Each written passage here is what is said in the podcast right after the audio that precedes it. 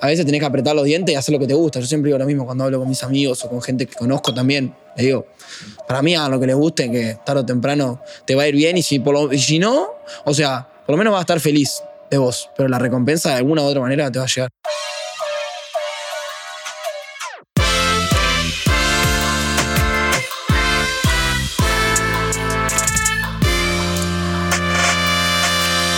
Bueno, Santi, ¿Cómo va? Bienvenido. Muy bien. Contento, acá andamos. Por fin nos encontramos. no venías por Uruguay, te tuve que ir a buscar yo. Y Acá. estaba complicado para ir, viste, con todo el quilombo de, de que había que guardarse, que había que para viajar hacer 300.000 cosas, Claro. entonces no, Sí, no sí. pude viajar, pero bueno, tengo ganas de ir, tengo ganas de No, me gustaría arrancar por eso, porque hay mucha gente que no sabe que sos uruguayo. Sí, nací en Paysandú, para los que no saben, soy de Paysandú. Eh, y bueno, después viví en Montevideo y ya de Montevideo, hace más o menos como 6 años, ya vivo acá. Claro. Aparte, Paysandú, que no es tampoco un perfil muy, muy Claro. trapper, muy urbano. Claro, Paysandú es como. O sea, tiene cosas de campo, tiene cosas de ciudad, pero es como algo más reservado, ¿viste? O sea. Y hay que salir de ahí también, como decir, che, me voy a Montevideo, que es como la capital, otra onda. Y encima después de capital, de, de Montevideo, venir para Capital Federal de acá, que es Buenos Aires, una locura también. Claro, es como si fuiste creciendo. en- saltos así, claro, sí, de sí, todo sí. en general. ¿Y cómo fue esa movida? ¿A qué edad fue que te fuiste? ¿Para Montevideo? Para Montevideo. Y a los 10 años me fui para, para Montevideo. Para, para el Pinar me fui, para el barrio El Pinar, que, que no sé si pertenece a Canelones o a Montevideo. Creo que Canelones, pero- me parece. Creo que sí, pero me la pasaba en Montevideo en realidad, Sí. ¿viste? Porque es todo a 10 minutos, ¿viste? Entonces sí, me mudé para el Pinar, viví en el Pinar. Después del Pinar me mudé para Solimar y ya después ya me quedé en el Soli. Y en los últimos meses viví en La Unión, en el barrio La Unión de. Montevideo. Fue un acercamiento de a poquito, no fue que pasaste de Paysandú a la ciudad misma de Montevideo. ¿tuviste? Claro, es que el Pinar es como algo más, para la gente que no sabe, el Pinar es como, como medio balneario, o en ese momento por lo menos estaba bastante cuidado todo. las por ejemplo, las entradas a las playas, te estoy hablando hace más de 10 años esto, 12 años, la entrada a las playas era como todo huequitos, ¿viste? No estaba todo tan, tan urbanizado, ¿viste? Era como un huequito por entre, un, por entre los arbustos, entraba estaba la playa con arena blanca, gigante, médanos altísimos, y bueno, después se fue como como no sé, como, como modernizando todo y ahora todo debe tener, no, no se hace mucho, no pero todo debe tener entradas a la playa con, con madera y todo. ¿Hace cuánto no vas? A Uruguay no voy hace dos años y medio, Oh. más o menos. Claro. Eh, sí, del verano anterior no, el otro. Sí, dos años. ¿Y a qué edad es que te vas a Buenos Aires? ¿A qué edad? A, la- a los 17, casi 18 años. Con la flia. Con la flia, con mis viejos y con mis hermanos. Nos vinimos todos juntos acá a vivir, que nos fuimos de una para San Martín, eh, la primera vez que llegamos acá. Todos en San Martín. De San Martín nos fuimos a Loma del Mirador, que también es todo provincia, todo lo que estoy hablando es todo Buenos Aires, la provincia. Y ya después de Loma del Mirador nos, nos pasamos para Capital Federal, que era un poco más cerca de donde entrenaban mis hermanos, que, que es Saavedra, el barrio de Saavedra, que pegadito acá a Núñez o a, a esos lados por ahí para que la gente se ubique mejor, la gente de Uruguay que no sabe. Y, mm, y bueno, ahora estamos, estamos más cerquita de acá, del Hermoso. Y bueno, y el tema de la música, vos habías arrancado, habías tenido un paso por la música en Uruguay, Sí, pero exacto. después llegás a Argentina y cómo se da el cambio de eso decir, bueno, me voy a dedicar a, a- a lo urbano, al trap. Yo arranqué a los, a los 15 años en música, ¿viste? Que, que empecé con la cumbia pop, empecé a conocer gente más, más orientado a eso, ¿viste? También con- conocí a, a Nico Estades, a, a Neil Crisio, que le mando un saludo acá, que seguro lo conocés, obviamente, que en ese momento era NES Producciones y hoy en día sigue siendo NES Producciones. Y mm, bueno, primero estuve en una banda de cumbia que se llamaba Loja, después a, pasé a Pase Libre, y después cuando me vine para acá, que seguía perteneciendo a Pase Libre y viajé un par de veces para, para- o sea, de Argentina a Uruguay a tocar y después volver, tipo, cumpleaños de 15, boliche, Le matiné. supe dar a pase libre en el boliche. Claro, un poquito más de show en vivo, con los pibes tocando cumbia ahí en vivo, estaba, estaba copado. Pero bueno, no, como que estábamos todos para otra cosa, ¿viste? Como que también hubo una desconexión quizás por la distancia, ¿viste? Porque está, no es lo mismo pertenecer a un grupo y meterte al estudio y hacer música que pertenecer a un grupo y estar toda a distancia, todo por WhatsApp, Sí, sí. vemos qué hacemos. Yo acá no tenía estudio para grabar, era complicado. Y bueno, y los chicos que cantaban, que el otro era, era Gonza, que bueno, ahora está el Traigoso, capaz lo tenés, allá, seguro lo tenés, Mm. Sí. que hace trap también. Eh, él se dedicó ahora bueno, a hacer trap y yo también. Claro. Yo ya escuchaba de hecho tipo trap o un poco más de hip hop, me, me gustaba mucho Eminem, me gustaba Wiz Khalifa, tipo estaba como en ese mood, ¿viste? Desde Sí, lo- sí. que lo conocí más o menos a los, no sé, a los 14 años, ¿viste? 13, 14 años cuando, cuando empezaba el liceo y empezaba como ese cruce cultural, ¿viste? Con un montón de gente que escucha cosas, Claro. o los skaters también que están re en esa, ¿viste? Sí. Tenía un par de amigos skaters, me gustaba ir a ranchar a la pista y como que iba, iba absorbiendo. Claro, aparte, en esa edad también es una edad de muchos cambios, ¿no? Mm. Que, entre que te fuiste a otro, a otro país Y vos que tenés 17, 18, también estás descifrando un poco quién sos, qué quieres hacer. Sí, es complicado mantener una banda. eh, Sí, sí, aparte eh, hay, hay- una realidad también, como que es- esa desconexión no es solo por el estudio, sino como que vos también tenés que estar con tus amigos, ¿entendés? Yo, por ejemplo, hago música, eh, pero con el productor, con, por ejemplo, ahora estoy trabajando con Marky, pero con Marky también me voy de party o me voy a... Claro. No sé, vamos a tomar un café, ¿entendés? Sí. Como que tenés que tener ese feeling y esa conexión con la gente que trabajás para que todo sea más, más fácil y fluya mejor, ¿entendés? Con, como con otra naturalidad y, y con otra soltura. Sí, como, la- como las amistades. Tenés que estar ahí para, Es que son para parte, cultivarlo. son tu equipo de trabajo, pero también tienen que ser como, como tu familia o como tus amigos, ¿entendés? Claro. Porque siento que trabajar distendido y trabajar con gente que tenés confianza también te permite muchas cosas. Tipo, por ahí estás en un día re malo y le contás lo que te pase, por ahí estás haciendo un tema re sad, o por ahí estás re contento y te haces un tema re, re pumpa arriba y estamos todos en el mismo mood, ¿entendés? Claro, sí, sí. No, y también, eh, me imagino en ese momento lo tomabas como un trabajo. Ahora lo que estás haciendo es como, es lo que te gusta a vos de verdad. Esto que me decís que Claro. tenés un equipo armado que está tirando para, Sí, para el sí, mismo sí. lado. Y en ese momento, poner cuando yo estaba en la cumbia, tenía 15 años, o sea, que Claro. eso, vivía con mis viejos, Sí, sí. hasta los 17 también, estudiaba, jugaba al tenis en ese momento, para los que no saben, entrenaba en el, en el círculo de tenis de Montevideo, en el Prado, ¿viste? Yo entrenaba ahí, me iba bien, me iba bien en el tenis, pero también me gustaba un poco la joda, me gustaba... En ese momento tenía barra en la Wake Up cuando tenía 14 años, ¿te acordás la Wake Up, la matiné? Ah. Esto fue hace 8 años. La Wake Up era una fiesta que se hacía en W, Ah. que ahora ya complejo W ya es un Sí. McDonald's. Sí, yo arranqué a tocar ahí. Bueno, y también tenía barra en la Willow, que era tipo el, el de mayores ya, que ahí ya tenía 15 y, y también me dedicaba como a eso, pero también estaba en el tenis, tenía que estar con la venta anticipada, la verdad que tenía que mover por todos lados y era un- una locura, pero a mí me re gustaba, me gustaba moverme, me gustaba la- como estar con gente, ¿viste? Como tenía amigos de la noche o me gustaba la plata también. Sí. Y siendo guachín, como tener plata está bueno. No, y te tiene que gustar un poco la noche para, para laburar en la noche. Sí, sí, a mí, a ver, me, me encanta el party, tipo, me, me gusta mucho. Me gusta estar con mis amigos, sobre todo en el party, ¿viste? Me gusta como, como, no sé, bailar con ellos, mirarnos y decir, pa, estamos rebosando, estamos vivos, ¿viste? Eso, eso es, es hermoso.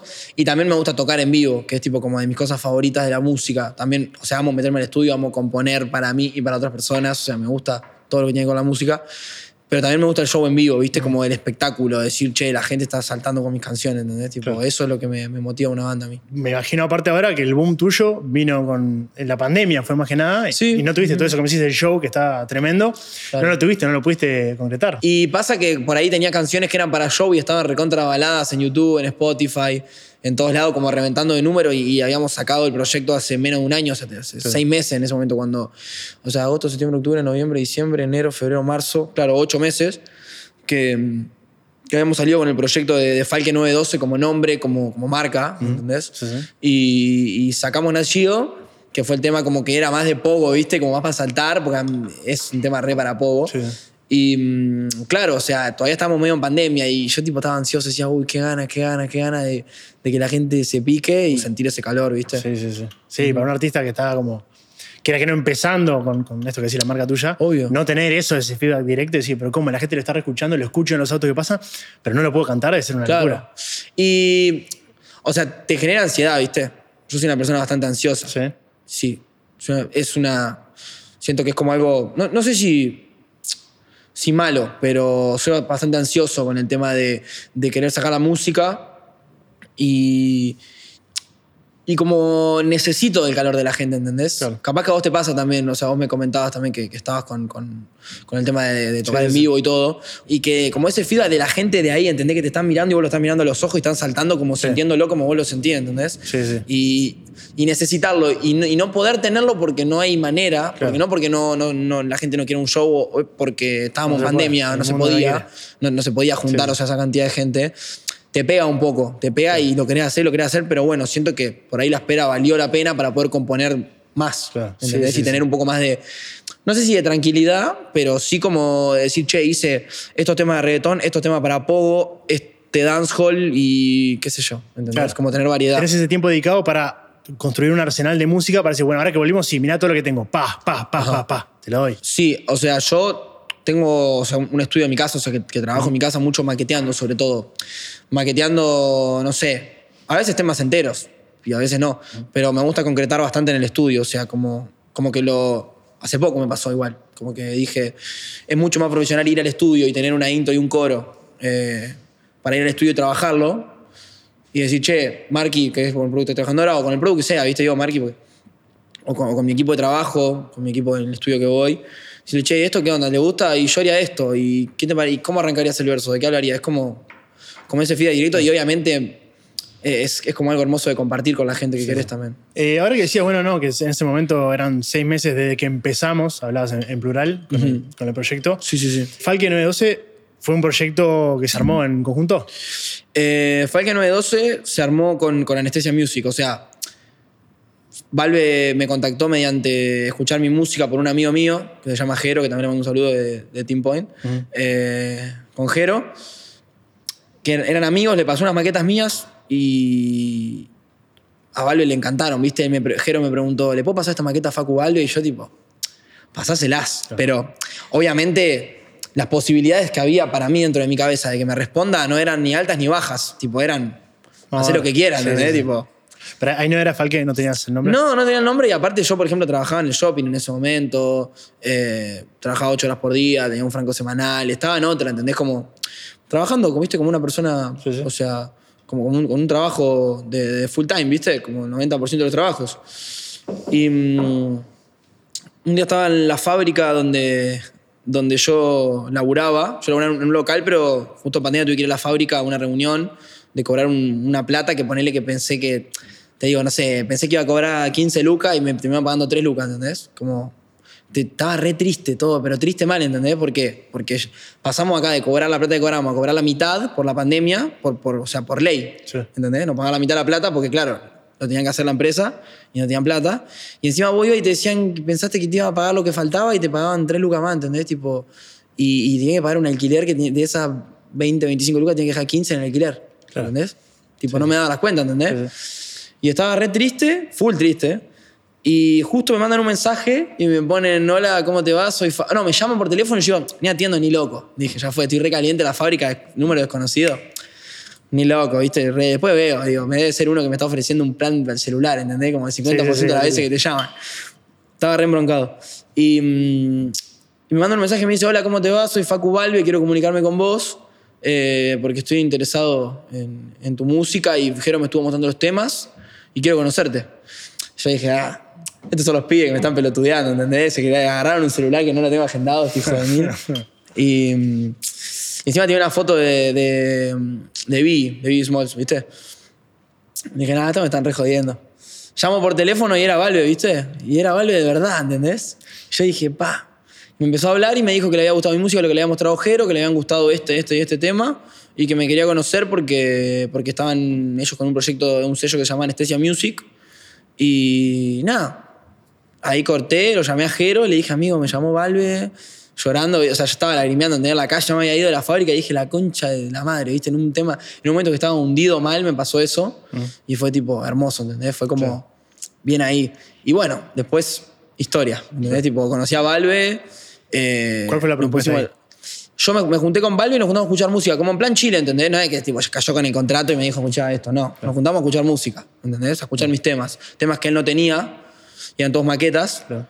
Y bueno, cayó al- a mi casa, Facu, y mm, le empezamos a los temas, le encantaron todo, habló con, con, su- con sus hermanos que son Tute y Nico Valve, o Antonio y Tute, que son, bueno, las otras dos personas que son como dueñas del sello. Y les encantó mi música y decidimos empezar a trabajar. Pero con nada firmado, ¿eh? o sea, empezamos a trabajar.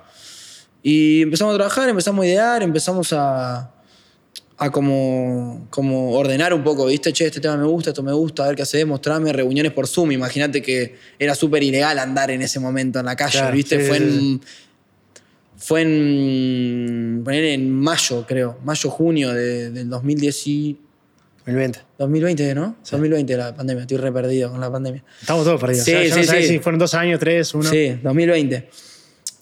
Y, mm, y nada, nos juntamos, pum, todo Zoom, y en un momento me dijeron que me querían firmar por un año a ver qué, qué pasaba, ¿entendés?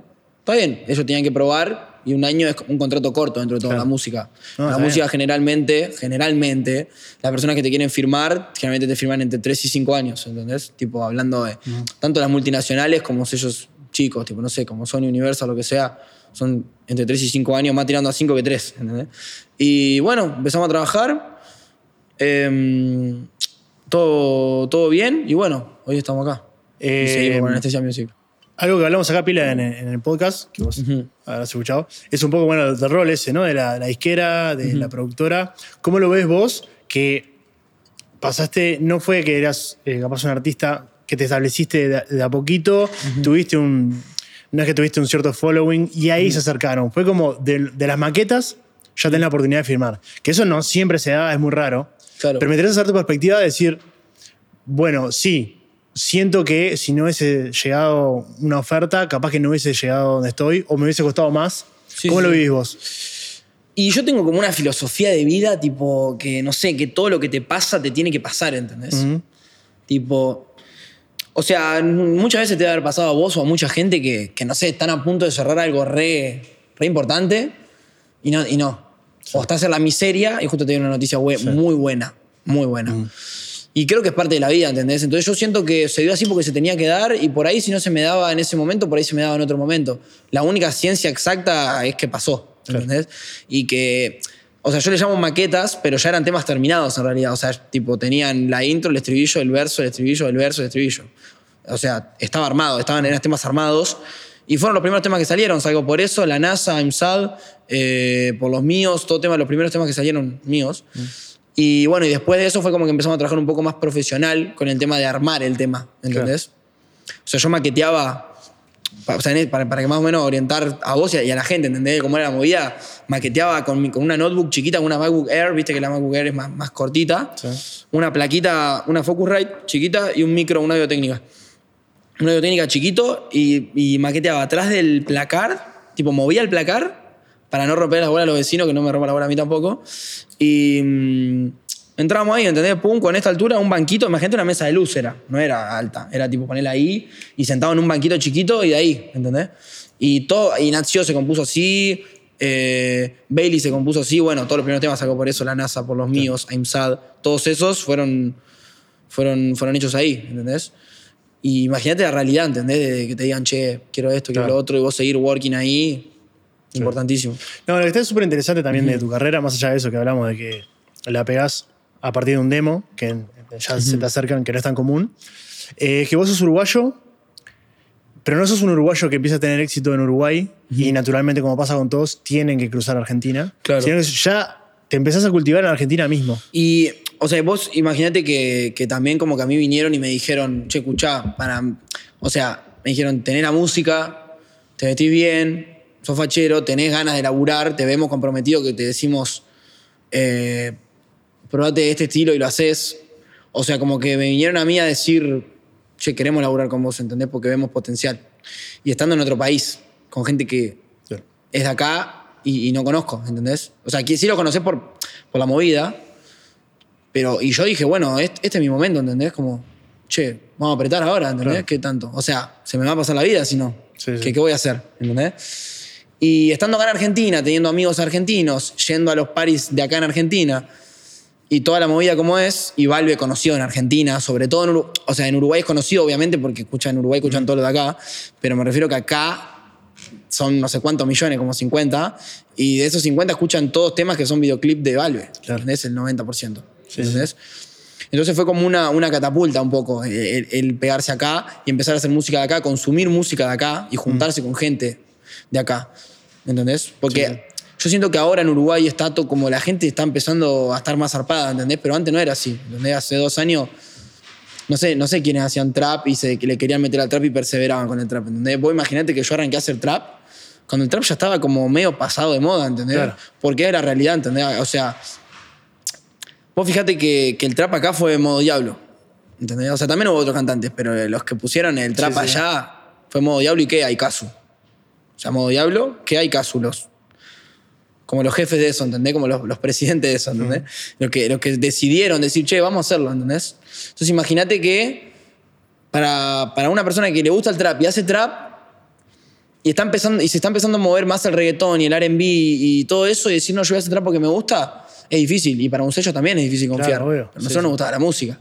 No, y y acá en Argentina, donde así como en Uruguay es un público chico, acá es Macro. Claro, es 10 veces más grande. Entonces también sobresalir es 10 veces más difícil. Es porque por la cantidad de música que sale. Claro. ¿Entendés?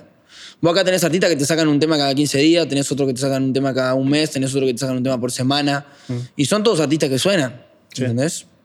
Y yo soy bastante amigo, o sea, bastante pana de, de un montón de artistas acá y que todos son una, una vainilla distinta, ¿entendés? Tipo, yo, por ejemplo, al día de hoy, acá en Argentina, consumo, consumo trap argentino todavía, ¿entendés? Sobre todo escucho de afuera, pero consumo trap argentino. Frankie Style, por ejemplo. Lo conoces, Frankie, Sí, sí, obviamente. Frankie, toda la MDB, toda esa vaina de, de trap como medio hardcore y, y medio sucio, a mí me, rece, me receba, ¿viste? Y lo veo y son gente que está perseverando, ¿entendés? Por el, por, por el trap, por, Claro. por el hustle, ¿entendés? Entonces, es como que también motiva a decir, che, ¿para qué voy a hacer lo mismo que están haciendo? Claro. ¿Entendés? Si a mí me gusta el trap, ¿entendés? Claro. Sí, sí. Entonces, como te decía, eh, bueno, Modo Diablo, que acaso fueron los que pusieron así como súper arriba todo y dejaron una vara altísima, ¿entendés? O sea, full alta para, para poder pegar un tema, ¿entendés? Eran unos locos, porque están locos con lo que hacían, ¿entendés? Los tres. Y después eh, decir, bueno, vamos a meternos acá. Es complicado, es arriesgado y te, y te genera como decir, ¿y cómo- qué, qué va a pasar? ¿Entendés? ¿Qué, va- ¿Qué puede pasar? ¿Puedo pasar desapercibido o no? Claro. Pero a veces tenés que apretar los dientes y hacer lo que te gusta. Yo siempre digo lo mismo cuando hablo con mis amigos o con gente que conozco también. Le digo, para mí hagan lo que les guste, que tarde o temprano te va a ir bien y si, por lo- y si no, o sea, por lo menos vas a estar feliz de vos. Pero la recompensa de alguna u otra manera te va a llegar. Sí, sí. Che, eso que decías, bueno, de, de artistas que sacan cada 15 días, cada una semana, cada un mes. ¿Qué filosofía tenés vos? Porque vos en realidad, está bien, es una carrera corta, pero no es que sacas un tema cada una semana. No, yo saco.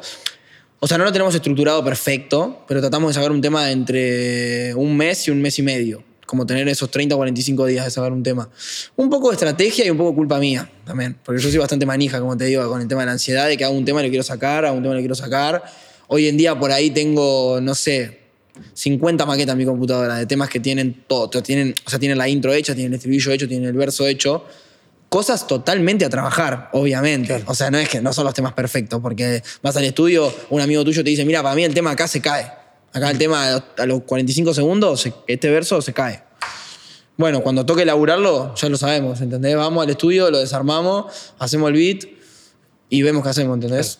Pero, pero sí, esa, esa, como esa filosofía de sacar entre 30 y 45 días me parece bastante, bastante bueno, pero puede fluir que, no sé, el año que viene capaz un tema cada 15 días. Claro. Eh, también acá se juega mucho con, con el tema de, de, los- de los cruces entre artistas, ¿entendés? Porque por ahí sacás, no sé, sacás un tema y a los 10 días estás en un remix. Y a los 15 estás con un fit que sacaste con, no sé, yo tengo un fit con Troca, por ejemplo, que lo sacó por el canal de la MDB. Y, y en ese transcurso que pasaron 20 días entre uno y otro, ya te pasó un mes de tu último estreno, entonces ya sacas un tema tuyo. Entonces Claro. se genera como una línea de, bueno, a los 10 di- saqué el tema, saqué un single, a los 10 días salía en un remix, a los 15 días salía en un fit y ahí a los 10 días de esos 15 Claro. días en un single mío. Sí, entonces sí. generás cuatro canciones en, do- en un mes en- o en un mes y medio. Pero te puede pasar también que justo no se dé por un fit o que no estés en, Claro. en un remix. pueden pasar tres meses también. Claro. ¿Entendés? Porque Sí. lo que importa es dar da- hacer las cosas bien. ¿Entendés? Como no sacar el tema hasta que vos, hasta que vos lo sientas al Claro. 100. ¿Entendés? Y hasta que tu equipo también lo sienta al 100. Por ahí a veces es natural chocar, ¿viste? Con, con tu o sea, no Claro. solo con tu equipo, sino con la gente. ¿Qué sé yo? A veces le muestro un tema a mis hermanos, ¿entendés? Que tienen 17 años y les encanta el trap y les muestro todo el tema de trap y me dicen es una locura, ¿entendés? Todos, porque son mis hermanos, ¿entendés? Pero yo por ahí digo, uh, este tema no me gusta tanto. Entonces Claro. vos tenés que ser como bastante genuino a lo que te gusta, saber escuchar y saber de quién escuchar. también. Sí, es que a mí me pasa un montón que hoy en día me sorprende la cantidad de temas, eh, no sé, Balvin, Bad Bunny, que te sacan, a veces te sacan temas que una semana y Sí. todos bombas, todos explotan. Hay gente que tiene una filosofía que dice, bueno, figurar, figurar, figurar, porque si no desapareces. Y hay gente que tiene al revés una filosofía que dice, no, vamos a darle tiempo para que la vuelta cuando aparezcamos sea, Bueno, sea más fuerte. Que as- desapareció un tiempo y sacó el de Chula, el de Bien Chula, y que se voló, ¿entendés? Sí, sí, o sea, se voló en viral, hizo algo que no hizo ningún artista argentino, que fue hacer un videoclip sin que salga él, Ajá. y sale al final, y salen todas mujeres. No sé si lo viste, el videoclip, salen todas mujeres bailando. Y es una imagen re importante eso, ¿entendés? Tipo, se ganó el respect de mucha gente. Claro. Se ganó el respect de, de- de hombres, de mujeres, de gente que piensa que los videos son solo frontear, porque ¿qué? ha? Puede refrontear tranquilamente, ¿entendés? Claro. O sea, es el de los artistas número uno. Y fue, hizo un videoclip donde salen todas mujeres bailando, eh, coreografía, que el baile es hermoso, tipo, o sea, es algo que transmite mucho. Y también eh, lo que hizo fue como, como algo bien, bien profesional, ¿entendés? El tema es comercial, Sí, sí, sí. Es como que la hizo perfecto, ¿entendés? Son estrategias. Claro. Y después lo tenés como decir a Balvin, que Balvin, o sea, a ver, hay que partir de una base que es real y seguramente la gente lo sabe, y para los que no lo saben, o sea, esa gente trabaja también con compositores, Sí. ¿entendés? Tiene gente que está haciéndole temas a ellos, ¿entendés? Intros y coros a esas personas. Entonces, por ahí sacan un tema y tienen, en un en el catálogo, tienen, cie- tienen 10, 15 temas terminados, masterizados, que los 15 son un hit, ¿entendés? Sí, sí, sí. Tienen el ganchito, tienen la publicidad para hacerlo, van a sonar en TikTok, todo, ¿entendés? Entonces es como que a, a ese level es más fácil, pero es más difícil también porque no puedes desaparecer, porque desapareces un segundo y ya, te, ya empieza con el ranqueo de que quién es el número uno, quién, ¿entendés? Claro. Entonces es como algo a mantener, son Sí, dos personalidades distintas. No, y en el género urbano también como que pica mucho eso de quién es el número uno, quién tiene más views, quién llegó a los tantos millones, quién tiene más seguidores. Es medio... Es complicado eso. Y es jodido porque. O sea, es como una pelea de ego a veces, ¿viste? Tipo, hay artistas que.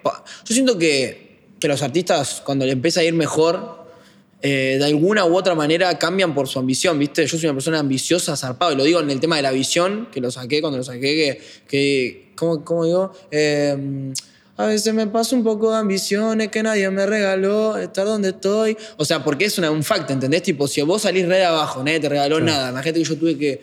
O sea, me vine para acá y vivía en un dos ambientes, o sea, un dos ambientes con un cuarto, eh, entre seis personas, ¿entendés? Como, es como algo que decís, che, nadie me regaló nada, ¿entendés? Yo estoy acá y a veces te pasás ambición y decís, che, quiero sacar 50 temas ya. ¿Entendés? Pero siento que es clave controlarlo también y estar rodeado de gente que no te haga flashearla y que te baje a, te baje a tierra, ¿entendés? Tipo, te diga, che, no flashé, ¿entendés? No, no te hueles porque no es por ahí. Eh, pero sí, o sea, hay gente que es más low-key y hay gente que es un poco más, más egocéntrica y mantienen su personaje para que les vaya bien. Y hay gente que es fanático de esa gente también. Claro, sí, ¿entendés? sí, sí, que- sí, aparte el público reconsume eso. Todos los beefs, todas la- las interacciones. sí, Sí, sí, sí, sí. ¿Qué sería, ahora que decías, che, no te hueles? ¿Qué sería volarse? Y volarse sería como.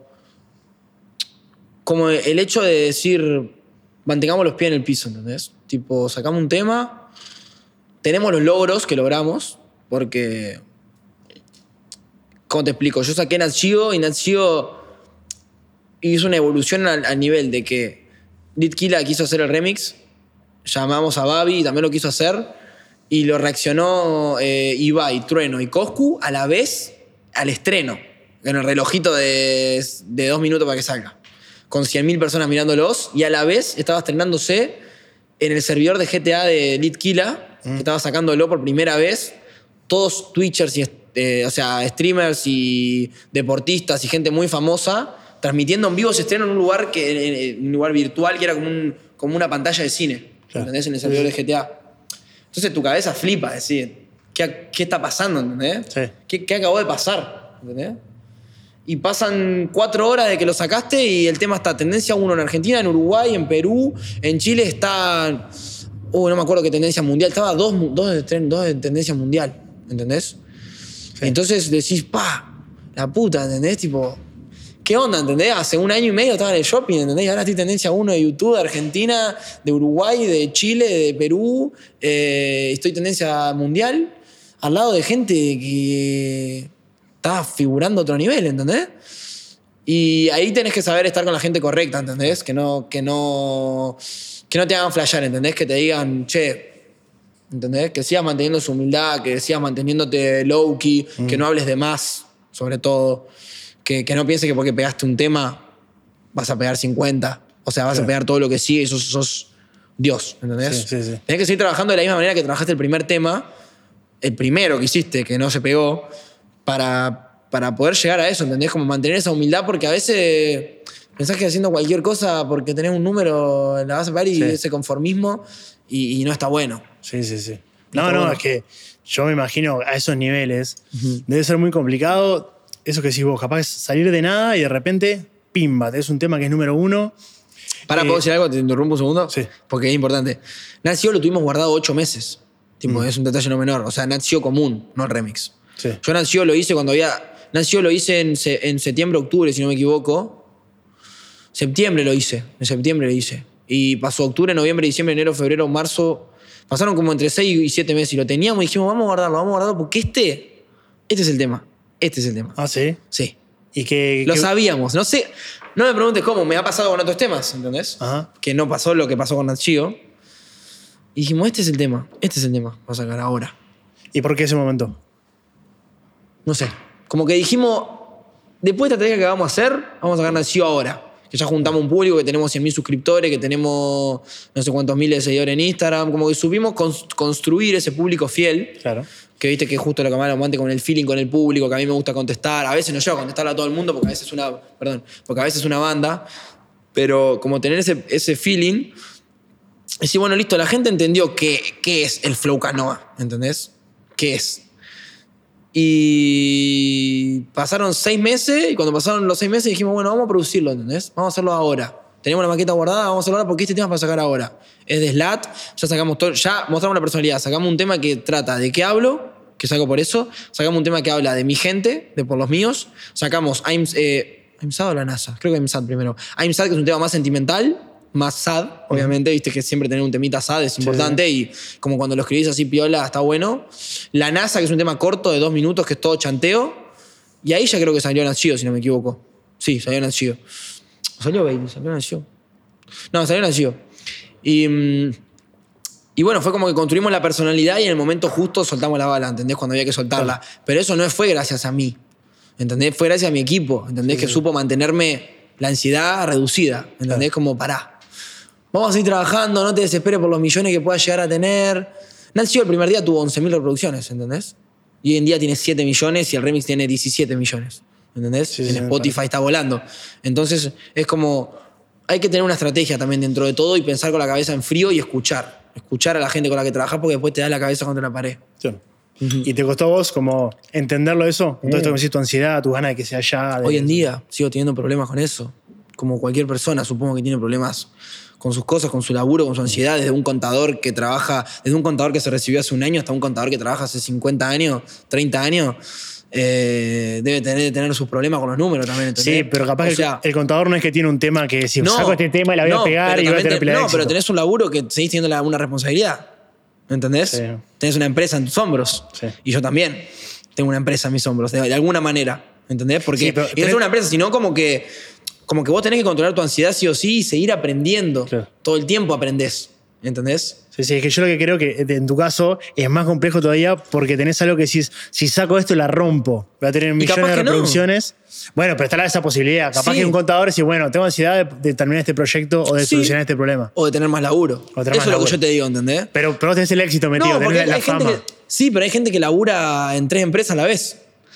Y tiene la casa en Capital y, la- y quiere una casa en el country, ¿entendés? Y se pone a laburar en tres lugares y capaz que no le da la nafta y descuida a la familia, ¿entendés? O sea, eso es lo que yo te digo. Que a veces uno quiere más, quiere más, quiere más y no es necesario más. ¿Entendés? Como que tenés que respetar que todo tiene un ciclo, todo tiene una evolución. Nadie nació siendo el Diego, ¿entendés? Sí, sí. O sea, nadie, nadie nació así. Simplemente tenés que como que orientarte, escuchar, sobre todo, y manejar la ansiedad. Y yo lo sigo manejando, me sigo peleando, ¿entendés? Con mis amigos, con los que trabajo. ¿Entendés? Con el joven, por ejemplo, que le mando un saludo al joven, no sé qué cámara está, pero le mando un saludo que es una persona importante en mi equipo y en mi vida. Eh, con el joven, o Mati, sigo teniendo problemas, ¿entendés? Discusión. Todos los días discuto con él, ¿entendés? Tipo, porque subo algo y ya, amigo, fíjate esto. Yo, tipo, amigo, lo quiero hacer así porque soy así. No, pero fíjate esto. O hago un tema, amigo, vamos a darle una rosca más, ¿entendés? Vamos al estudio una vez más, me dice. Porque para mí tenés que cambiar esto. Y yo digo, amigo, el tema ya está. ¿Entendés? No, amigo, andá al estudio y probá otra tu estructura. Amigo, la concha de madre, ¿entendés? Tipo, bueno, voy al estudio. Y tenía razón, ¿entendés? Sí, sí, sí. Porque tenía razón. Y hoy en día me sigue pasando. Y cuanto más material tenés y con más gente te juntás y más fit empezás a generar, te agarra la loca. Porque decís, quiero sacar este, quiero sacar este, quiero sacar este. ¿Entendés? Quiero, quiero cambiar un poco, quiero hacer un reggaetón, quiero sacar un dancehall para cambiar mi imagen. O quiero sacar Nachio 2, quiero sacar otro Nachio para poder volver al juego. Claro. Y te, te mata. Pero yo sigo teniendo eso- esos problemas. Los Claro. sigo teniendo y los sigo intentando controlar. Voy a la psicóloga, como mucha gente que lo necesita. Y, mm, y siento que hoy en día lo estoy manejando bien porque siento que me junto con las personas que me tengo que juntar. Claro. Sí, es que también es muy difícil, me parece, para vos, cuando vos sos, sos vos tu producto. ¿entendés? Sos vos tu imagen, Sí. lo que cantás. En tus letras transmitís lo que sentís vos adentro tuyo. Entonces, me parece que eso de que decís vos de deslindarse, de decir, bueno, escucho a este porque este puede tener razón o puede tener otra perspectiva, Sí. se hace más difícil, me parece. Y sí, porque en el momento vos pensás que tenés razón. Y porque, porque Lo eh, sentís. influye sobre vos también, sobre Claro. la gente y lo que piensa sobre vos, sobre Falke. Todo lo que vayan a decir siempre va a influir sobre mí, no sobre Claro. las personas Claro. que hablan. Pero yo siento que si vos estás con las personas adecuadas, todo lo que te vayan a decir te lo van a decir por vos también. Sí, sí. ¿Entendés? O por lo menos lo que yo siento. Capaz que te puedes estar equivocando de persona, capaz que te estás juntando con alguien hoy que te dijo algo y dentro de tres meses decís, la puta, este era un desastre, no me sirve. Claro. Pero yo siento que con las personas que, que le doy pelota, que, que digo, esta opinión me importa o me cagan a pedo, me dicen, amigo, tenés que escuchar más música, tenés que escuchar otra música, no la, la música que escuchás, ¿entendés? Y yo los escucho y digo, la puta madre, solo, solo quiero escuchar trap en inglés y en italiano, no tengo ganas de escuchar otra cosa, ¿para qué? Y pasan dos días y le mando un mensaje y le digo, amigo, necesito que me mandes un audio con cinco álbumes de reggaetón y cinco álbumes de música eh, que yo, que de cultura musical, ¿entendés? Claro. Entonces, tipo, me dicen, bueno, amigo, mira, reggaetón tenés que escuchar el último de Jayco, el álbum de la- los de la NASA del 2019, eh, este álbum de, de Mike, esto, y de música cultural tenés que escuchar eh, Los Redondos, eh, Charlie García y no sé qué. Sí, sí. Y vos decís, ¿por qué? Pero yo confío, ¿entendés? Claro. Yo confío y me encierro y digo, por algo me lo están diciendo, ¿entendés? Porque Claro. son mi equipo. Sí, sí. ¿Entendés? Sí, además, eh, crear una canción o hacer música eh, tiene esa cosa que como que nace también de un lugar creativo, ¿no? Como muy profundo, muy puro.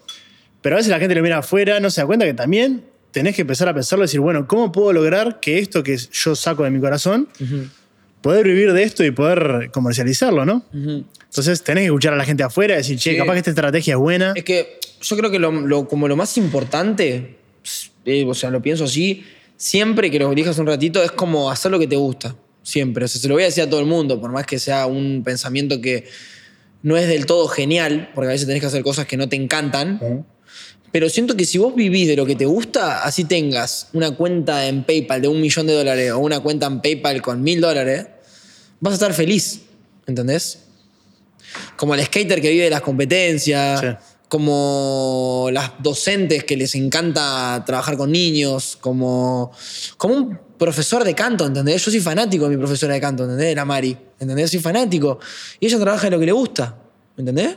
Y ella es feliz Claro. y le va re bien. ¿Entendés? Entonces, cuando vos haces lo que te gusta, por más que. O sea, se nota. Se nota que estás disfrutando, ¿entendés? Sí, sí. Che, conectando un poco eso que decía, bueno, de la ansiedad, con lo que hablamos también, de, de los números. ¿Se refleja la ansiedad tuya también en eso de estar mirando los números, de si subiste de seguidores, si tenés más views? A mí no me pasa mucho con los seguidores, sinceramente. No, no estoy evaluando todo el tiempo, ¿entendés? Por ahí me entero porque. Por mi mamá, ponele. tipo, no sé, me manda un mensaje y me dice, Ah, Santi. sí, está, está pendiente. Santi, te nació, llegó a tantos millones. Santi, llegaste a 200 mil suscriptores. Y uno como artista sí está pendiente de verlo, porque entra a su canal todo el tiempo a, a ver cómo le va el proceso evolutivo del último single, a ver cómo venimos, a ver cómo es todo, porque tenés que sentarte a estudiar tu carrera también. ¿entendés? Pero lo haces para eso también, lo haces para la gente. Claro, pero no me afecta. Lo que sí me afecta, que, que fue un problema, no un problema, fue lo que me afectó, fue el pico de Nacio. Pico de Nacio, casi un millón de oyentes mensuales en Spotify, que para los que no saben, tipo Spotify es como para un artista lo que de verdad le gusta. A mí, va, por lo menos a mí Spotify me encanta. Tipo, yo escucho Spotify, amo lo random que es Spotify, porque a veces tipo agarrás y subís, tipo pasás de un tema de neo a un tema de, de rock, ¿entendés? Sí, y después sí, sí. pasás a uno de electrónica, ¿entendés? Porque vos escuchás eso y, y sos así de cambiante. Y, mm, y nada, como que me, me fue re bien y después empezaron a bajar los oyentes mensuales. Claro. Yo tipo, uy, la concha de lora, me bajaban, me bajaban, me bajaban. En un momento empezaron a bajar 10.000 oyentes mensuales por día. O sea, es un, un cálculo matemático que te hace Spotify, no es que Sí, cada, cada día te escuchan 10.000 personas menos. No, es un cálculo que te lo van haciendo estimado. Y yo me sentía re mal, le digo, amigo, vamos a sacar música, vamos a sacar música porque ahora tengo 700.000, no un millón, y quiero tener oyentes mensuales porque no me gusta que la gente me deje de escuchar porque yo hago música para mi gente, ¿entendés? Claro. Y después entendí que la gente puede tener subidas y bajadas, pero ese público fiel que vos tenés lo es todo. Y así sean 100.000 oyentes, sean 50.000, sean 200.000, ¿entendés? Claro. Y influís a la sociedad, ¿entendés? Porque influí. A veces yo me paro y digo, che, estoy influyendo tres generaciones, ¿entendés? Estoy influyendo a niños de 8 años, estoy influyendo a gente de 20 y algo, y hay gente de 40 años que me escucha, ¿entendés? A veces me gritan, no sé, yo que ando mucho por, por, por, sé, por el centro, ¿entendés? Por calle corriente. Bajo un auto y me dice, Falque, no sé qué. Y a veces es una persona que tiene 35 años, Claro. ¿entendés? Sí, sí. Entonces, sentís una responsabilidad de lo que vos tenés que hacer. Sí, porque te tenés que, tenés que hacer las cosas bien y no dar un mal mensaje. Por lo menos lo que yo pienso, ¿entendés? Como siento que al mundo le venís a dar un mensaje. Yo siento que vengo al mundo a eso. A dar un mensaje y que mi familia viva bien. Tipo, después no tengo otra meta extra. ¿Qué mensaje? Y un buen mensaje. Un buen mensaje en general. O sea, si te tengo que decir cuál es el mensaje, es largo. Pero el mensaje que yo doy por lo menos es que la gente luche por sus sueños y aunque se sienta enterrada como yo me sentí, porque no lo digo desde una boca de lo que la gente quiere escuchar, te lo digo porque la, la viví, ¿entendés? Porque me pasó, como te conté lo de shopping, como te conté la de trabajar 12 horas parado de zapato, de zapato, jean y camisa, ¿entendés?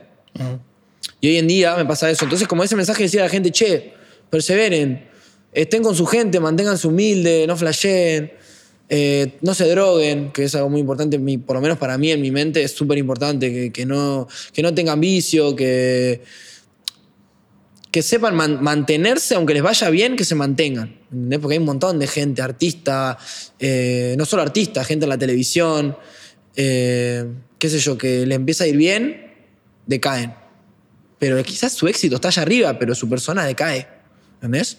Y somos todos personas, ¿entendés? Vos me ves en YouTube, pero yo después en mi casa estoy solo, o sea, ¿entendés? O sea, necesito también como una persona nor- común. O sea, soy una persona común, ¿entendés? Y que Sí, sí, entiendan que todos somos personas comunes. Somos todos personas iguales. Y todos necesitamos lo mismo.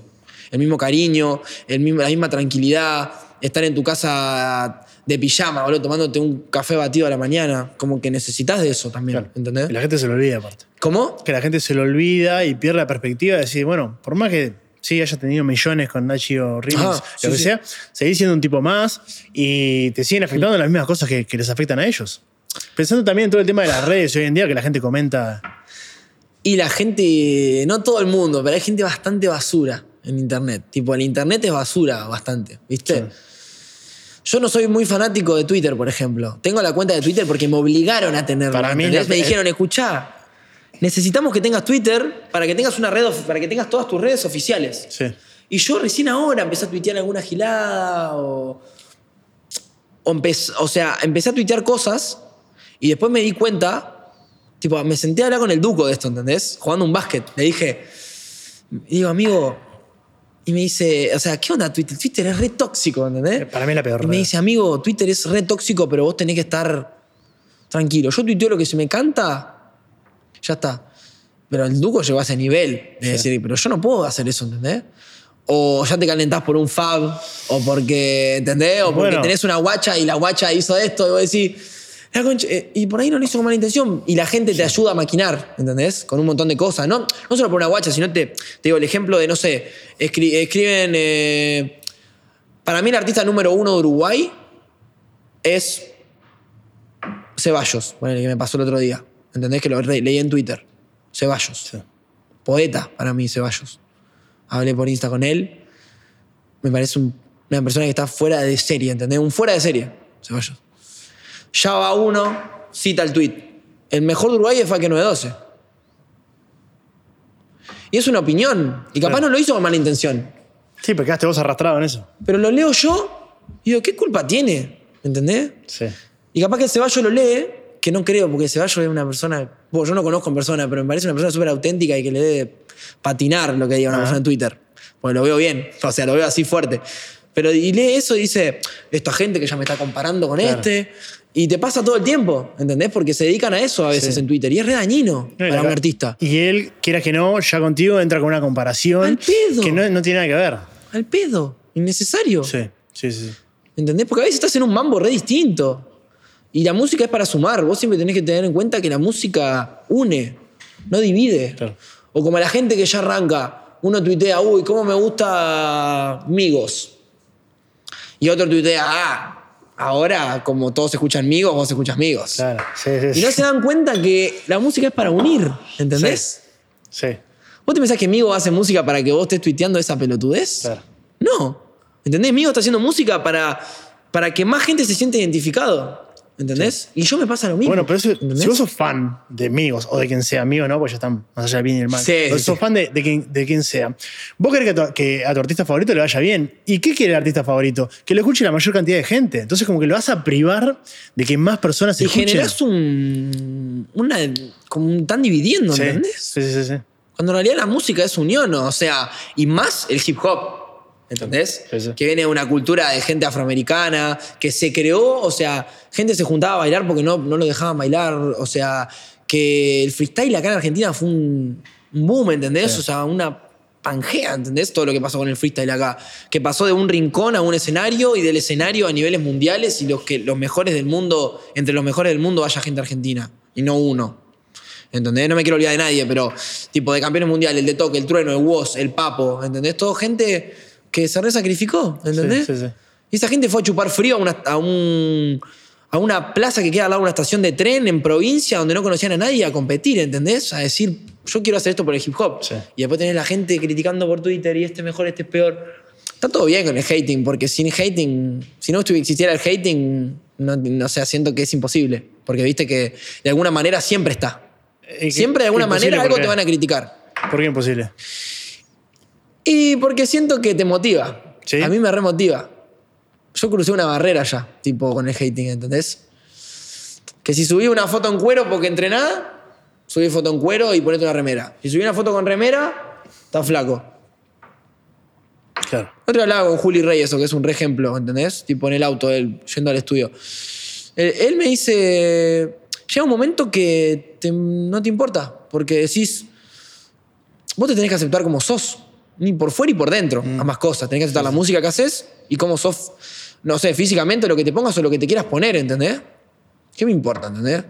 Y en las redes vos, dentro de todo, si bien publicás cosas, aparece tu perro y todo, no mostrás mucho eh, capaz de, de tu pareja o de tu vida personal. Creo, yo lo percibo así, como estás bastante Claro. recatado en ese sentido. Eh, a ver, Instagram tenés que ser muy inteligente también, ¿entendés? Como en cierto mood para. Para que no te afecte a vos mismo, ¿entendés? Porque ya hablamos de hating. Y cuando empezaba a mostrar un poco y ya es hating de nuevo, ¿entendés? Entonces, yo me dedico. el- eh, para mí, el Instagram es un portal para hablar con mi gente, ¿entendés? Che, mm, bueno, también vos estás en Argentina, pero seguís teniendo pila de vínculo en Uruguay. Sos un referente para Uruguay, por más que estés acá. ¿Cómo, ¿Cómo es tu relación con Uruguay, con los artistas, con la escena? Eh, con Uruguay hablo mucho con gente uruguaya. De hecho, también tenemos un- unos pares uruguayos acá ya. Que está el P, que está el Franux acá en Argentina. Pero también mantengo mucho, mucha relación con la gente de allá, que son artistas, y con el público también, pero con artistas hablo bastante. Como que yo soy de las personas que, que siente que, que- O sea, tengo fe, boludo, en los uruguayos, ¿entendés? O sea, de los artistas que más me gustan de Uruguay a mí, personalmente, uno es el Canac, Sí, muy bueno. Sí. Y, mm, y me, me gusta mucho lo que hace. También hablo con, con el Soy Turista, que para mí también, chabón que tiene futuro de verdad. Porque está más allá, ¿entendés? Lo veo más allá del bien y del mal de lo que se hace ahí en el Uruguay. Él está en otra. Está haciendo un reggaetón, está haciendo un reggaetón con un acento medio colombiano. Y yo lo consumo también, hablé con él, me mandó unos pares de temas y estamos ahí, estamos por ahí, capaz hacemos algo. Tengo ganas, tengo ganas porque me gusta lo que hace. Y me gusta eh, la proyección que tiene, ¿viste? Claro, sí. Después hablo con, unos con unos cuantos de Lander también.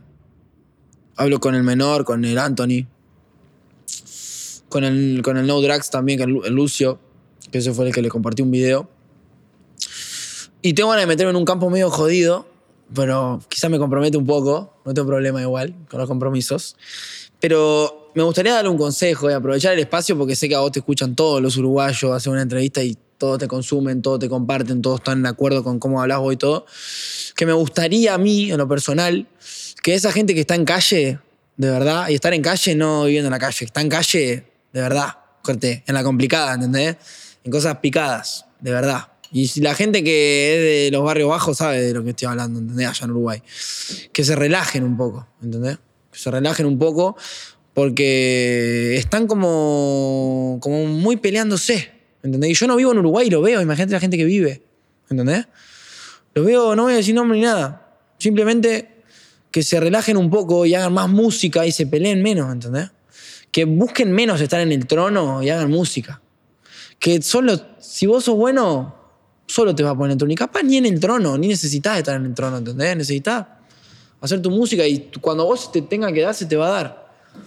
Pero está pasando que están introduciendo el RKT y el, perreo, el turreo, Y están saliendo artistas nuevos y están todos con, con, con meter un palito por acá, que vos sos feca, que yo estuve con vos cuando vos no eras nadie, que pum, y los guachines allá en Uruguay, yo sé que andan reenfierrados y, y es real. No sé si vos lo sabés, pero en los barrios bajos andan sin vuelta en Uruguay. Y es real. Yo lo sé, y sin vivir allá lo sé. ¿Entendés? Entonces, hay gente muy buena, boludo, allá en Uruguay, que tiene un talento de la puta, ¿entendés? Zarpado. ¿Entendés? Yo, por ejemplo, allá, aparte de hablar con, con Anthony con el menor, que los respaldo a los guachos, ¿entendés? Yo, para mí, el Anthony y el menor son dos chabones que tienen una re personalidad, tienen su estilo, que es lo más difícil, ¿entendés? Porque vos a veces podés hacer música y podés sonar parecido a alguien, pero ellos no suenan parecido a nadie, ¿entendés? El menor, por ejemplo, arrancó de una manera y hizo una evolución de la concha a la lora cuando lo recontra hateaban. Y le daban palo, ¿entendés? Palo, palo, palo. ¿Sabés qué feo que te den así?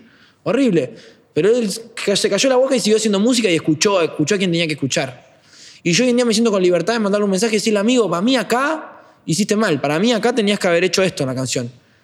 ¿Y sabés qué me responde? Gracias, mano. Gracias por decirme esto y lo voy a reaplicar, ¿entendés? Y que tomen un poco el ejemplo de la música, ¿entendés? De decir, vamos a estar en música, no en la calle, ¿entendés?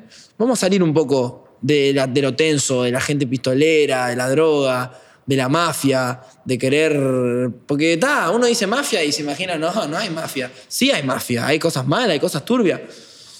Otro artista que me gusta de Uruguay es el Nahuel One, por ejemplo, que está ahora saliendo hace poco. Y sacó un tema con el Anthony que me encanta el chanteo. Lo reaccioné en Twitch cuando, cuando streameé y todo. Y son gente que también está en barrio, ¿entendés? Está en barrio, está en esa y tienen un talento musical que vos decís, loco, está resarpado, ¿entendés? Tenés, tenés la voz que se necesita, tenés, chanteás como un loco. Tenés ganas de laburar, ponete a laburar de verdad, salí de esa, ¿para qué te vas a seguir mezclando, ¿entendés? Yo sé que hay gente que, que nace de una manera, que se relaciona con gente, no lo digo por él, sino en general, ¿viste? ¿Entendés? Eh, ¿Qué otro artista me gusta allá que, está haciendo le- cosas allá? El Anthony, el menor, el Nahuel. Eh, bueno, el Franu ya cruzó para acá. El Franu estaba un poco más profesionalizado, ¿viste? Ya está como, Sí, sí. como a otro level. El Mario Lamonia también lo tenés. Sí, el. Mario es dominicano, creo, no me acuerdo. Estoy hablando con él por Instagram. Dominicano, eh, eh, panita del peque. Hace drill donde nadie está haciendo drill y tiene una voz de la concha de la lora y están en calle, ¿entendés? Allá en Uruguay. Y yo lo sé que están en calle, ¿entendés? O por más que yo no viva allá. Yo lo sé. Pero son gente que tiene talento musical y puede vivir de la música, puede salvarse con la música, puede mantener a su familia, puede sacarlo del casa, ¿entendés? Puede sacarlo de- del lugar feo, ¿entendés? Y que se esperancen de que pueden, ¿entendés? Y no es la, la única esperanza no es la calle. Hay que estar en calle, porque a veces el respect que te vos necesitas generar o que, o que tu ego esté bien, a veces es ese y creciste así y ya está, estás ahí. Pero que tengan la, la esperanza de que son gente que hace las cosas, que hace buena música, que se esmera, que suena bien, que tienen productores de la, de la puta, ya entendés. Está el Povio, eh, está Lucho, eh, está el Ronel. Hay, hay gente que hace las cosas bien y tiene talento de verdad, ¿entendés? Como para competir con gente de, de cualquier lado. Más allá que la música no es una competencia, pero me refiero, sí, cuando sí. te comparan, yo escucho los drill y los drill son- hacen beats que están resarpados, ¿entendés? O hacen los turreos y hacen todo. Pero si te puedo dar un consejo a la gente de, de allá que está haciendo música, que se metan en música de lleno, que no flasheen. Que no, que no se vuelen por el respect de la calle, porque la calle no te, da, no te da otra cosa que no sea cosas malas, lamentablemente. Se disfrazan de cosas buenas, pero no son cosas buenas, ¿entendés? Ni la droga, ni andar en delincuencia, ni andar con, con fierro, ¿entendés? Ni andar viendo quién está con la mejor mina, compitiendo. No, no te va. No te va a rankear, no te va a hacer mejor persona, tu mamá no va a estar más orgullosa de eso, ¿entendés? Y cuidar, tenés que cuidar a tu familia, ¿entendés? Porque vos no sabés el día de mañana lo que te puede pasar por, por hacerte el, el poronga de verdad. Por hacerte el que. No sé si podía decir poronga, perdón. Sí, claro. Eh, Por hacerte el, el, el- el mafia, ¿entendés? Por hacerte el poronga, vos no sabés lo que te puede pasar a vos ni a tu familia. ¿Entendés? No es necesario. Andás en música y que la música va a hablar sola. Y si ves que no tenés, que no tenés recursos allá en Uruguay, tomate una- un buque, ¿entendés? ¿Cuánto sale un buque? Mm, Ciento, 100 dólares. Juntás 100 dólares, ¿entendés? Lo juntaste de la calle, juntalo de la calle. Pero venite acá y hacé música. Y si no es acá, tomate un avión a Miami y quedate ilegal. Pero andá a hacer música, ¿entendés? Luchá por tus sueños porque te sale bien, ¿entendés? Es que lamentablemente toda esa cuestión de- de- del maleanteo y el crimen, las armas y todo está muy asociada al género. Y hay de todo. Hay gente que habla del maleanteo y no lo vive. Hay gente que no habla del maleanteo y lo vive. Hay gente que, ni, que no habla ni lo vive. O sea, tenés todo. Porque a veces dan una imagen así y piensan que es por ahí. ¿Entendés? Pero no, yo no lo veo. ¿Entendés? Yo no lo puedo proyectar. Capaz que por cómo soy yo, ¿entendés? Capaz que el equivocado soy yo. No sé.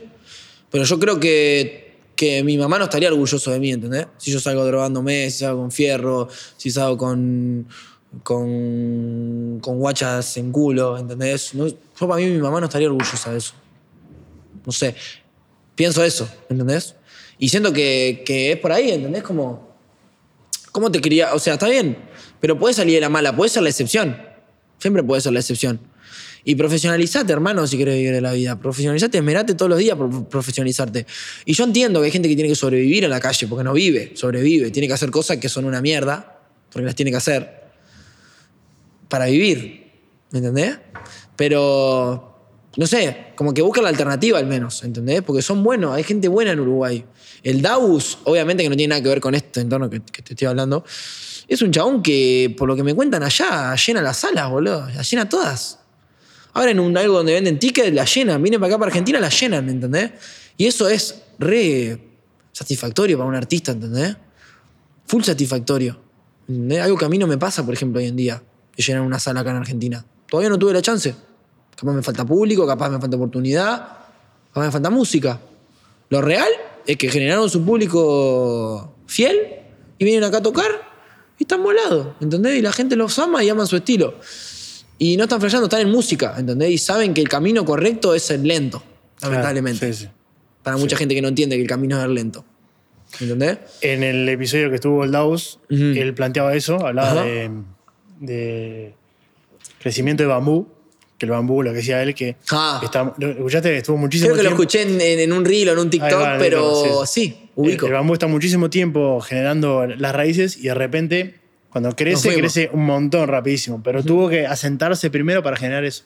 Lo que hablabas vos de, de- de- de tener tu. Capaz que en algún momento no tenés la mayor cantidad de oyentes en, en Spotify, pero si tenés un- una base sólida que te acompaña, hay una. Hay una hay un, es un artículo en internet que se llama eh, Los mil fans de verdad. No sé si lo leíste. No. Que habla de que en realidad, si vos te puedes hacer los números, si vos tenés mil fans de verdad, que durante el año vos les ofrezcas algo tan valioso que ellos te den 100 dólares cada uno, son 100 mil dólares con mil fans. Uno que se imagina que no, tengo que tener un millón de seguidores para poder hacer plata, ¿verdad? Puedes hacer un, una- una- un ingreso bastante importante. Chano. Chano, toda la cuarentena con, con problemas de las redes. Sí. Juzgado. Sacó Luna Park, llenó. Claro. Airbag. Sí. Sin sacar música, llenó el Rex. Este, bueno, Santi, Gustazo. gracias por haber venido, ¿verdad? Por toda la data que tiraste. Eh, espero que la gente. Que la gente, sí, le guste y- sirva.